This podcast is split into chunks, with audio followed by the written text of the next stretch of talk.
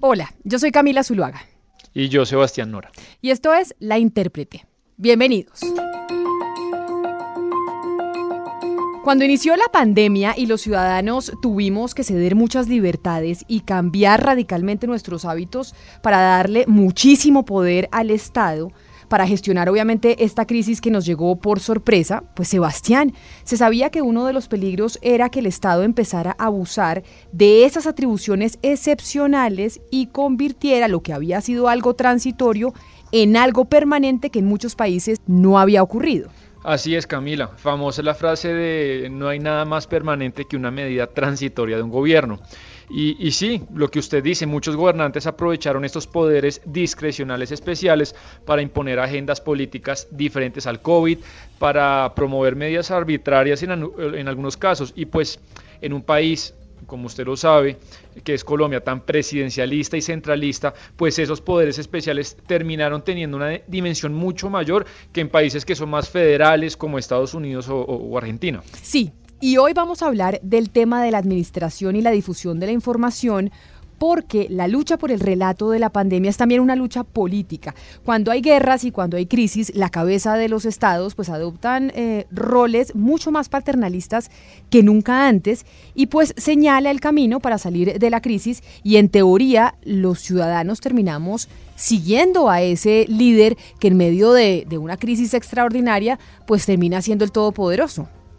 Y yo creo que Iván Duque ha, pues, ha sentido cómodo explotando ese rol paternal. Después podemos discutir en qué medida ha sido proporcional o no.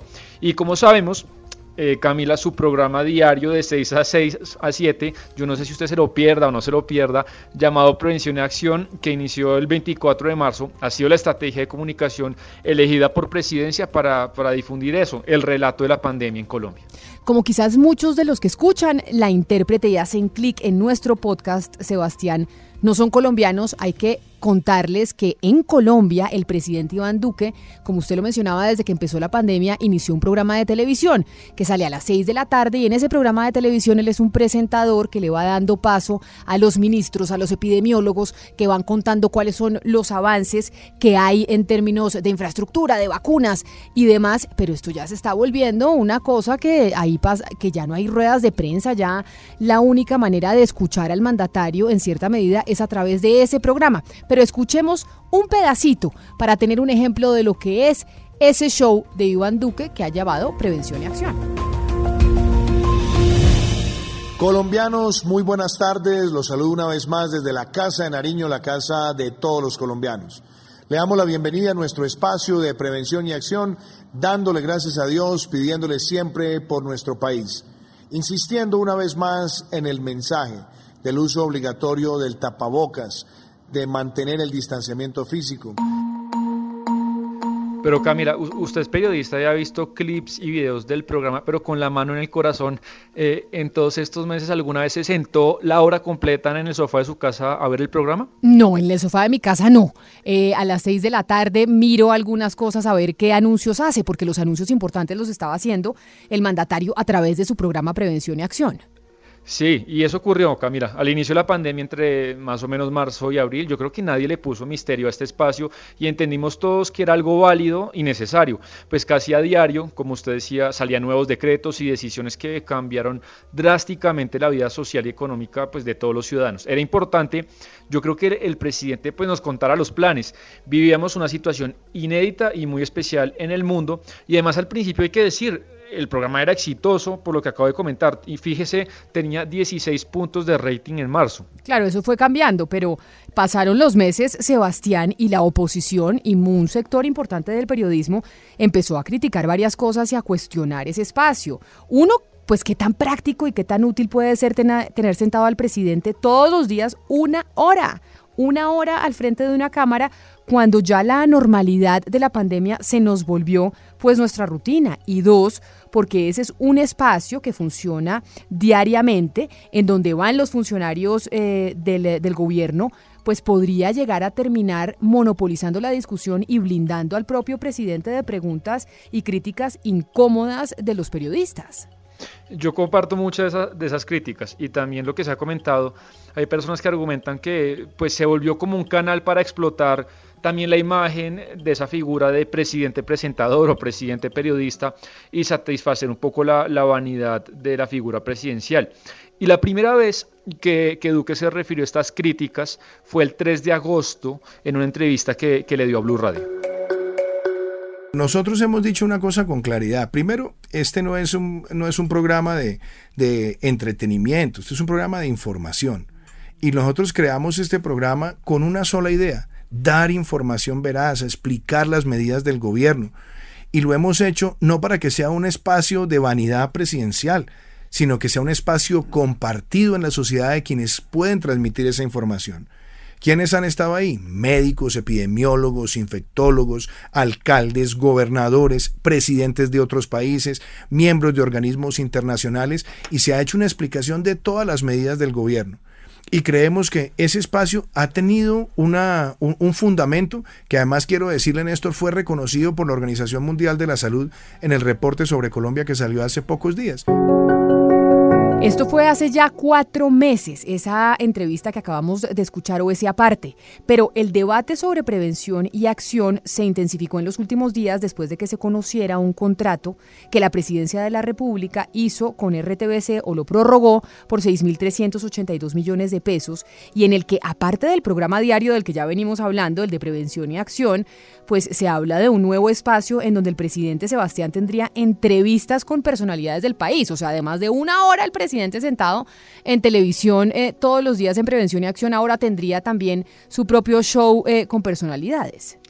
Bueno, imagínese, un, más periodista que, presenta, eh, periodista que presidente en ese caso, pero no sé si fue por las críticas o mala información, pero realmente lo que terminó sucediendo, Camila, es que el consejero de información y de prensa de Palacio, Carlos Alberto Cortés, pues le dijo a él tiempo que no tiene ninguna intención de volver a Duque en un presentador, mejor dicho, que ese programa no va a ser así, el de las entrevistas. Y eh, el objetivo de, aunque lo que es cierto es que el objetivo que usted comenta sí estaba incluido en el contrato con RTBC, pero al parecer pues, pues no va a ser así.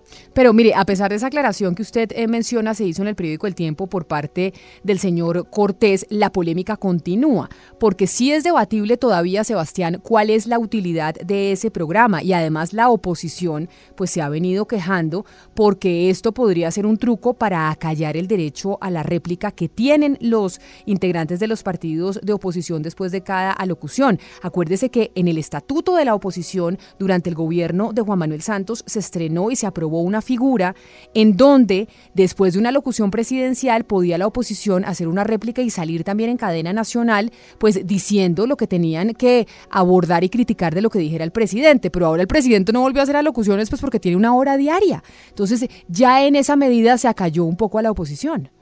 Sí, es una figura nueva. Yo recuerdo, no sé si ha habido más, recuerdo la de Aida Bella, recuerdo a Mauricio Toro y a, Juanita Gobertos, que yo creo que es un espacio valioso, pero, pero con este formato, pues lo que usted dice, ya, ya se acabó o se acaba por eh, ese espacio réplica.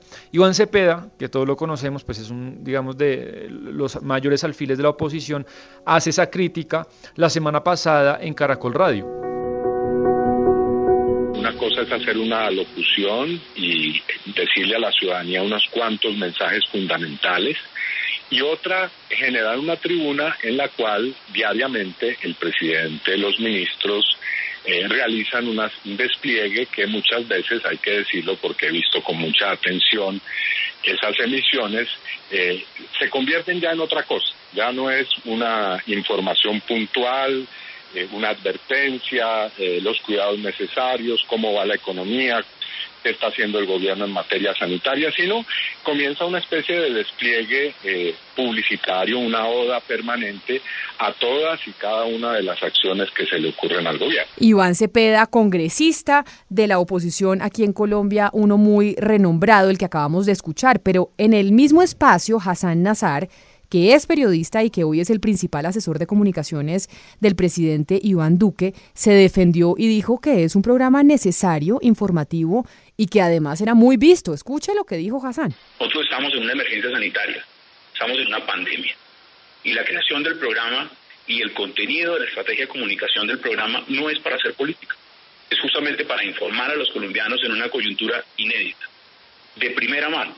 Además, está señalado este programa y esta estrategia de comunicación como una de las recomendaciones que ha dado la Organización Mundial de la Salud y la Organización Panamericana de la Salud como un ejemplo del más alto nivel en el mundo para informar a la ciudadanía de primera mano. Y a las críticas de Iván Cepeda se sumó otro congresista de la oposición, que es un representante a la Cámara joven, que se llama Mauricio Toro y pertenece al Partido Verde. Toro le mandó un derecho de petición a la presidencia de la República que se le respondieron el 2 de septiembre. Ese derecho de petición, Sebastián, tiene 20 preguntas y sus respuestas tienen algunas evasivas, pero hay algunas frases interesantes, ¿no? Sí, yo lo leí y de las 20 preguntas sacaría cuatro cosas interesantes. La primera, lo del rating, porque ya Hassan Camila habló en Caracol Radio del rating y en el derecho de petición dicen que no se han hecho estudios de rating, una cosa muy curiosa y que pues que nadie se va a creer, cómo no van a medir si el programa funciona o no. Dos, que el programa se justifica en que el presidente tiene el deber de informarle a la ciudadanía sobre, sobre la salud y, y, todos estos temas del país. Y el tercer tema, Camila, que también pues es muy importante, es que se dice que los canales privados estarían perdiendo plata y, los públicos perdiendo plata con una hora de emisión, pero en el derecho de petición dicen que no hay ninguna obligación de transmitirlo y que pues los canales privados lo transmiten de manera voluntaria y espontánea. Eso es lo que dice el derecho de petición. Claro que lo, lo, que es real es que Prevención y Acción, este programa show del presidente Duque, pues va a tener vida por varios meses más porque en Colombia la pandemia va a seguir en teoría durante todo el próximo año, es decir, el 2021. Y el presidente y sus asesores están considerando y están convencidos de que esta es la mejor estrategia de comunicaciones, así que el show continúa yo no sé si era la mejor antes, yo creo que las cosas también se van desgastando. Y lo lamentable para nosotros, para los periodistas y yo creo que también para la gente que consume periodismo es que con esto cada vez más pues se cierran los espacios para hacerle preguntas incómodas o, preguntarle directamente al presidente cosas de las que él no habla en ese programa. Y este programa se terminó convirtiendo, creo yo, en una suerte de búnker informativo en el que no participa nadie, que no programen ese día para, para que salga el programa, nadie de la oposición ni, ni nadie diferente.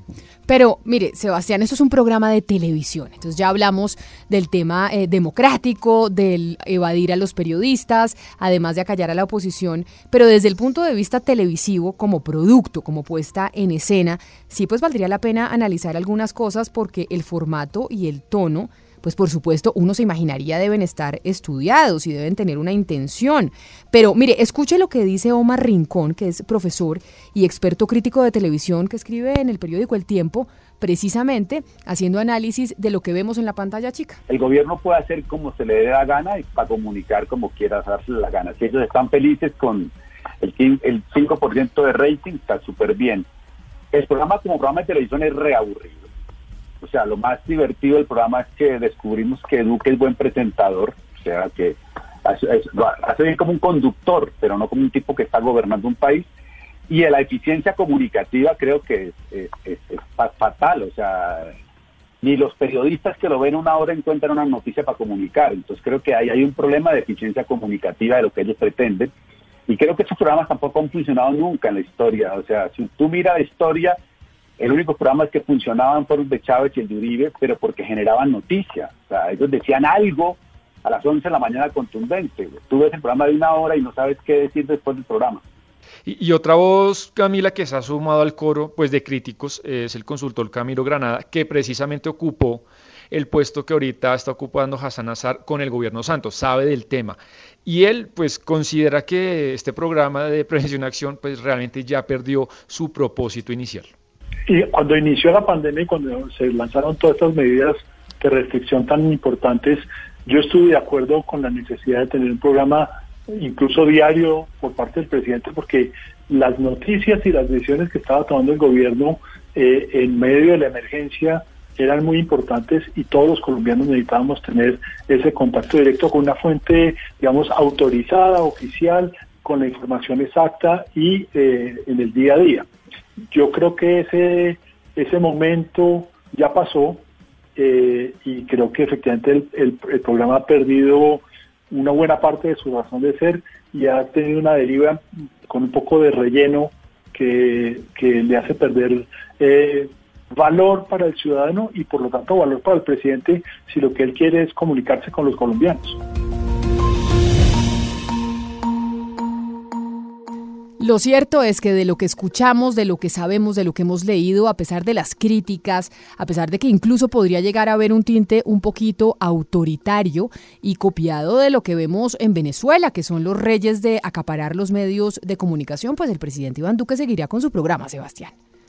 Sí, y una crítica que, que a mí me gustaría también sumar, Camila, es que esto de entender que solamente el COVID es el tema de salud y las vacunas, pues me parece un error. Yo creo que el presidente debería abrir espacio al tema económico, al tema de justicia, todo lo que nos está afectando y por qué no yo no sé usted cómo lo, vería, a mí no me parece mal que un día invite a alguien de la oposición a, conversar. Ah, o sea, usted, usted está de acuerdo con que siga con el show, solo que maneje otra dinámica.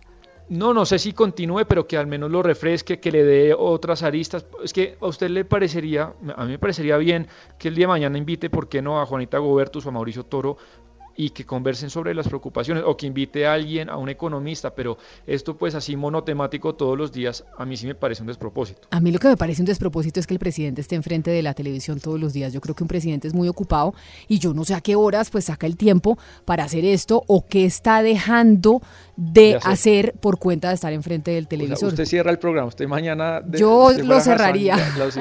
sí, porque siempre dice uno más ocupado que el presidente. Pues no, el presidente está con un programa de televisión una hora diaria y prepararlo pues requiere su tiempo, así le preparen absolutamente todo. así que pues por ahora larga vida a prevención y acción el, el, el programa de televisión del presidente de Colombia. Pues esto es todo por hoy en La Intérprete. A ustedes gracias por haber hecho clic en su plataforma digital favorita. Tenemos un episodio nuevo cada semana que publicamos los jueves. La intérprete hoy se hizo posible gracias a los textos de Sebastián Nora, la corrección de estilo de Diana Mejía, a la producción periodística de David Ferro y Jennifer Castiblanco, a la producción, como siempre, musical de Gonzalo Lázari. Y hoy estuvo acompañándonos en este barco el señor Perdiguan.